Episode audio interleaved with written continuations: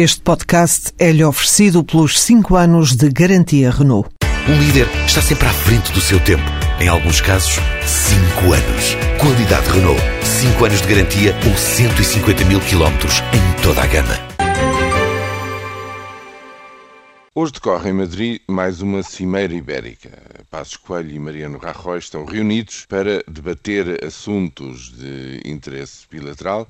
Os partidos aos quais pertencem eh, fazem parte da família do Partido Popular Europeu.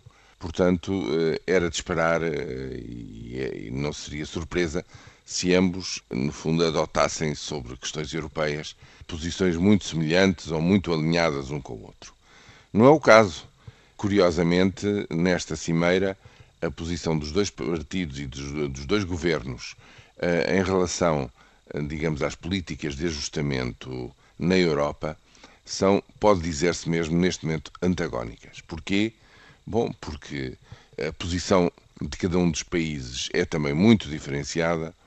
A Espanha conseguiu resistir às pressões que sofreu para pedir formalmente um resgate, foi apoiado pela uh, União Europeia em termos da banca e do, do fortalecimento da sua banca, mas mantém uma autonomia e um acesso aos mercados da dívida pública suficiente para, no fundo, se quisermos impor a Bruxelas a sua visão de como deve fazer o ajustamento. E para este ano eh, as divergências são claras. Madrid, em vez de aceitar, digamos, a meta de 4,5%, partindo de 7% no ano passado, pura e simplesmente, eh, enfim, verificou que a Europa está em recessão que de fora não vem impulso nenhum positivo da procura externa e, portanto, eh, no fundo, decidiu cortar em mais de dois terços a redução do seu déficit. Em vez de 4,5%, declarou que só poderia reduzir de 7% para 6,3% o déficit este ano. E numa declaração na, na, nas Cortes, no Parlamento em Madrid, afirmou justamente a diferença, aquilo que não teria que fazer em termos de cortes na despesa, que afundasse ainda mais uma economia tão deprimida que já tem 27% de taxa de desemprego. Ora, em Portugal acontece neste momento justamente o contrário.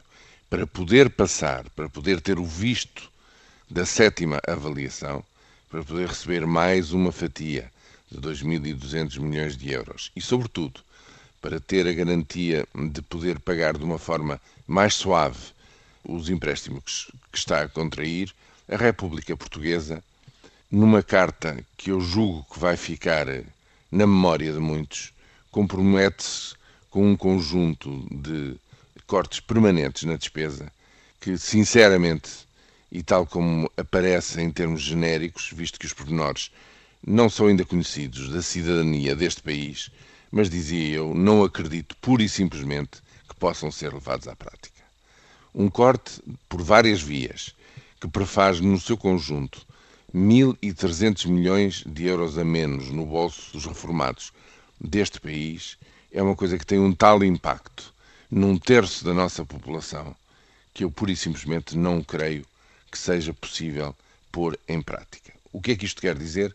Bom, quer dizer que neste momento esta cimeira está muito desvalorizada perante o quadro geral de crise em que se encontra a Europa.